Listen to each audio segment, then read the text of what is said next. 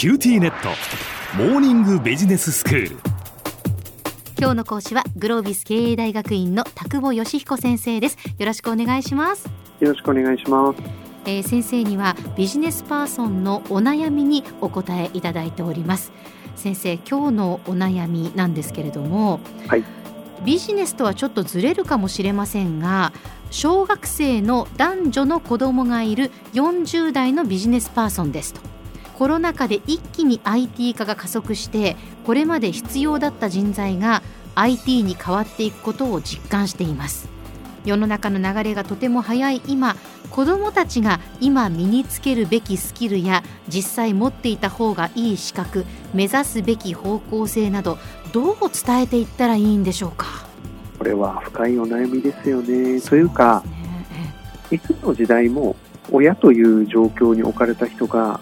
常に思い考えるのがこの話なのではないかという気がしますよね。あまあ、私もまさにその小学生の子供が3人おりますが社会に出た時に困らないようにってすごく思うんですよね。そうですよね、えー、でもですね冷静に考えてみると、はい、私50歳になったんですが、えー、例えば今小学生のお子さんということだとすると、まあ、10歳と仮にするとですね、えー、えー、私で考えれば40年前ですよね。はい40年前に何が言われてたかっていうとですね、これからは英語が大事だって言われたんですね。で私が中学校ぐらいになった時には、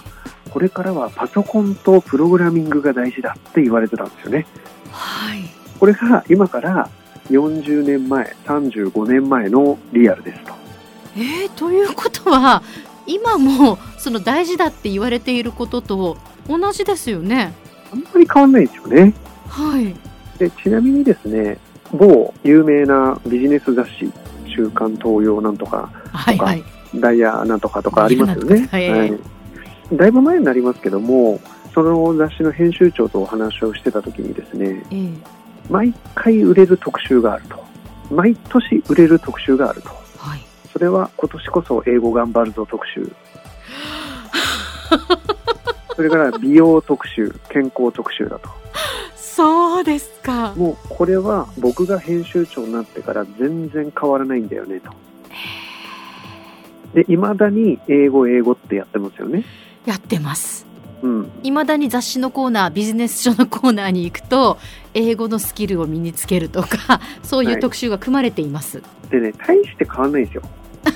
実は。はい、で大して変わらないってことを前提にした時に、やっぱり実はすごく大事なことは何かというと、うん、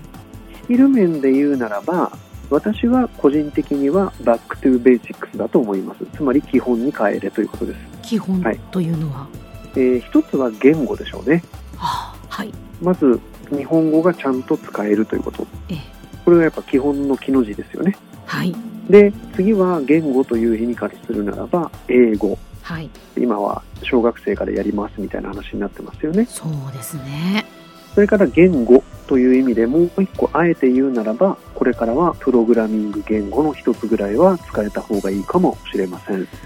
るほどプログラミングっていうのはあれ言語なのでそうなんですか、はい、別にあれ理系の人がどうだとか文系の人がどうだとかいうことではなく、ええ、コンピューターにやらせたい一連の処理みたいなものをプログラミング言語というコンピューターが分かる言語で記述するというのがプログラミングですからなる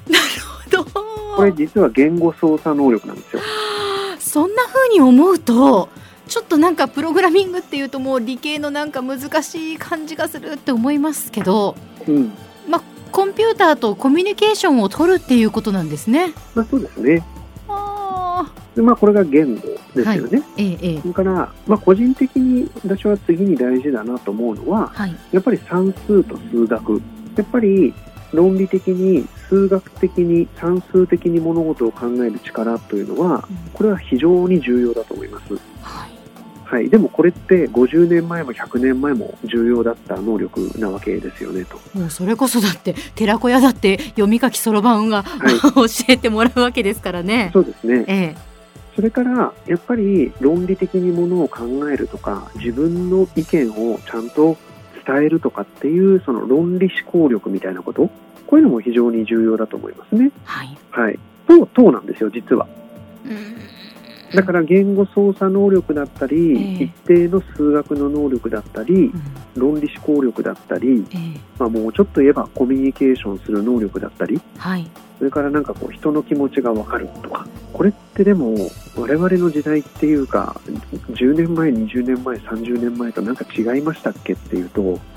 あ、ほぼ変わんないですよね。そうですね、うん、ただやっぱりそれを言ってもですね、えー雑誌も売れないし、はい、ホームページのアクセスも増えないんで、はい、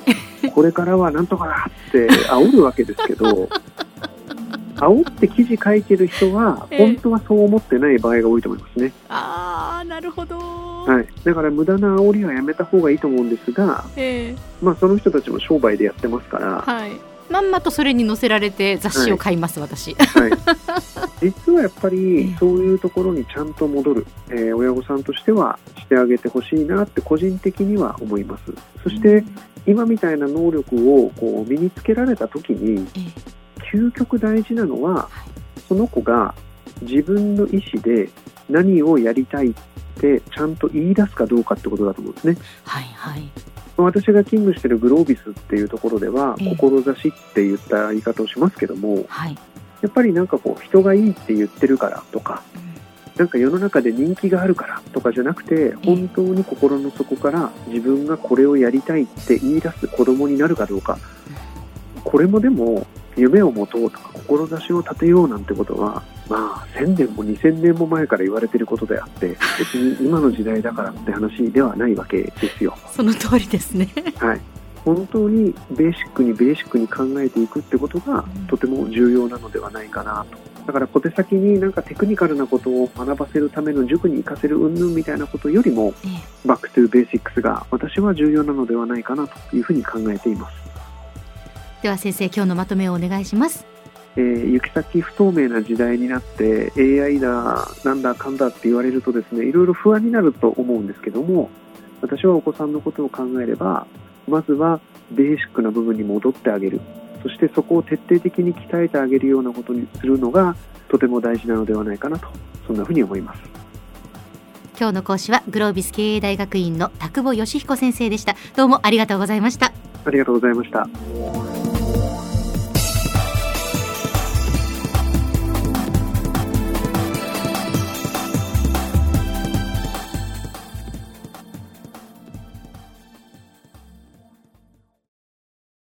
QTnet。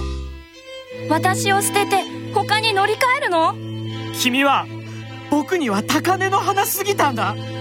それに彼女はありのままの俺をそのまま受け入れてくれるって。今お使いのスマホそのままで。乗り換えるなら QTモバイル